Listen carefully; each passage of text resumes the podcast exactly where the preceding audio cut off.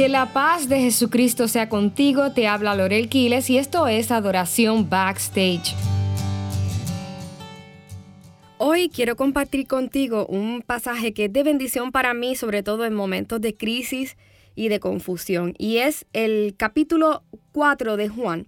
Y aquí nos habla de un encuentro muy interesante. Dice la escritura que a Jesús le era necesario pasar por Samaria, así que fue a una ciudad llamada Sicar la cual está junto a la heredad que Jacob le dio a su hijo José. Allí estaba el pozo de Jacob, y como Jesús estaba cansado del camino, se sentó allí junto al pozo. Eran casi las doce del mediodía. Una mujer de Samaria vino a sacar agua y Jesús le dijo, dame de beber. La primera cosa que quiero resaltar aquí es que a Jesús le era importante, necesario pasar por Samaria. Y esto quizás para nosotros no significa mucho, pero les aseguro que a los judíos esto le hubiese chocado bastante. Eh, como veremos en el texto, los judíos y los samaritanos no se llevaban, y esto tiene que ver mucho con su trasfondo político y religioso.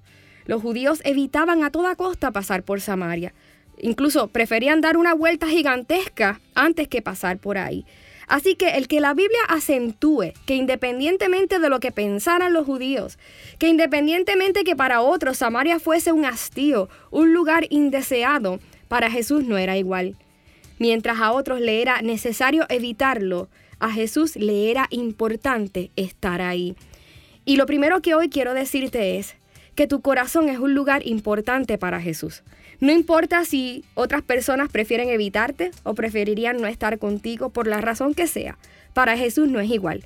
A Jesús le es importante estar contigo. También dice la escritura que Jesús llegó a este lugar cansado del camino. Y de hecho que llegó y luego llega una mujer. Así que lo primero que quiero enfatizar aquí y luego lo vamos a tocar un poquito más es que Jesús llegó primero, eh, quiero que recuerden esto, y luego llegó la mujer. Eh, y este principio es mega importante. También dice que Él llegó cansado del camino. Fíjense que Jesús no llegó a nosotros fresquecito, como que no ha sufrido nada, como que no tiene una historia de dolor que contar, todo lo contrario. Y esto me parece maravilloso. Este detalle en la Biblia nos está diciendo que Jesús se hizo semejante a nosotros en nuestra vulnerabilidad. Él se acerca comprendiendo nuestra fragilidad y nuestro cansancio. Él se acerca entendiendo nuestra condición humana. Y de hecho, acto seguido, dice la escritura que Él pide de beber. Así que no solamente que Él se acerca cansado del camino, sino con una petición que todos nosotros tenemos. Eh, él se acerca haciéndonos entender que Él también tiene necesidades como las nuestras. Oye, eh, él no se acercó a ella, fíjense, conociendo su situación, diciéndole, hey, ya yo sé lo que tú vienes a buscar aquí, pero estás perdiendo el tiempo. Sal de este círculo vicioso en el que te encuentras. No, no, no. Él se hizo empático a la necesidad, no solamente física, sino afectiva de esta mujer y le dice, dame de beber. Y con esto él está diciendo, comprendo tu necesidad. A mí también me da sed. Yo sé que a ti te da sed y a mí también. Yo también necesito ser valorado. Yo quiero ser amado. Yo quiero ser escuchado al igual que tú. Fíjense, amados hermanos. Esta fue la petición con la que Jesús comenzó a hablar con esta mujer. No hubo otra y fue una petición bastante sencilla. Sin embargo, de la misma manera en que ella hizo, nosotros hemos hecho. Miren lo que dice la escritura, Juan 4:9. La samaritana le dijo, ¿Y cómo es que tú, que eres judío, me pides de beber a mí, que soy samaritana? Jesús no le pidió nada extravagante ni fuera de su alcance. Sin embargo, su contexto, su experiencia de vida, sus prejuicios, esos prejuicios que ella había vivido, eh, hizo que se complicara la petición. Y así mismo nosotros hemos hecho con el Señor.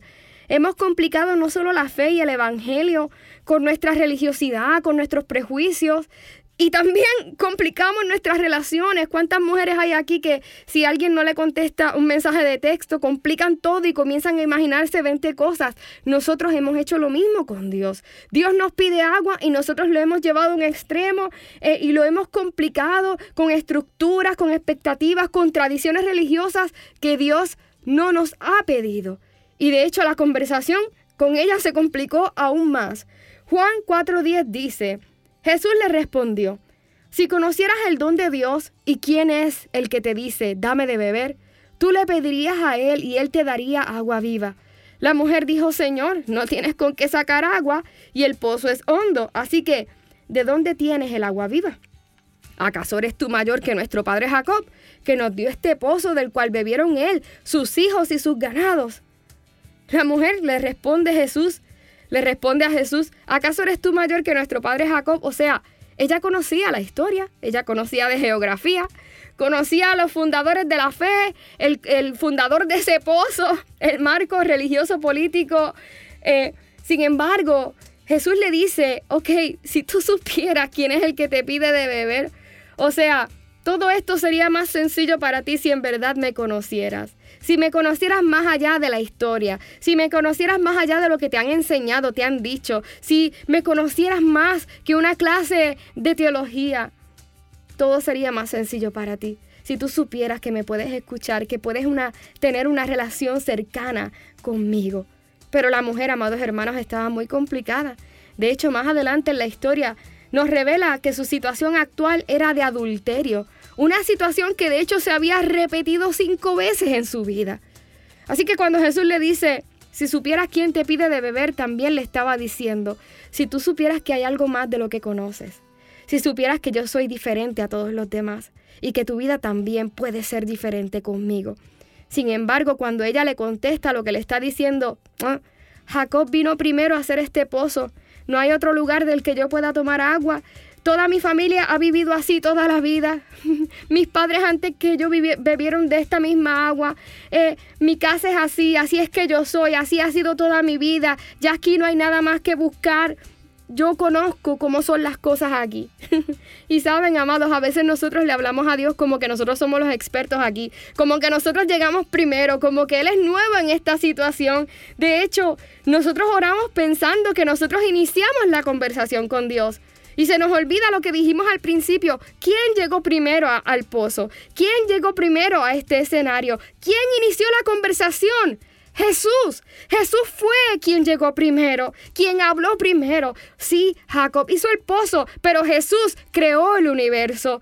Tus padres y los padres de tus padres construyeron quizás gran parte del desastre en el que vives, pero Dios es antes que tus padres, te amó antes que tus padres, llegó antes que tus padres. Tu situación, amado amigo, amada amiga que me escuchas, no es nueva para Dios. Él llegó primero. Y hoy con esa fe Él quiere que te acerques, sabiendo que no eres tú quien dio el primer paso aquí, sino Él. Él es el primero para el cual esta relación es importante. Antes que tú supieras de Él, que escucharas de Él, ya para Él era importante estar contigo. Dios, quiero seguirte, pues creo lo que dices. Tiemblo ante tu mirada. No quiero ni pensar qué sería yo sin ti. Todo, todo conoces de mí, mis risas y cuánto puedo yo sufrir. Tiemblo cuando me hablas, estar lejos de ti sería como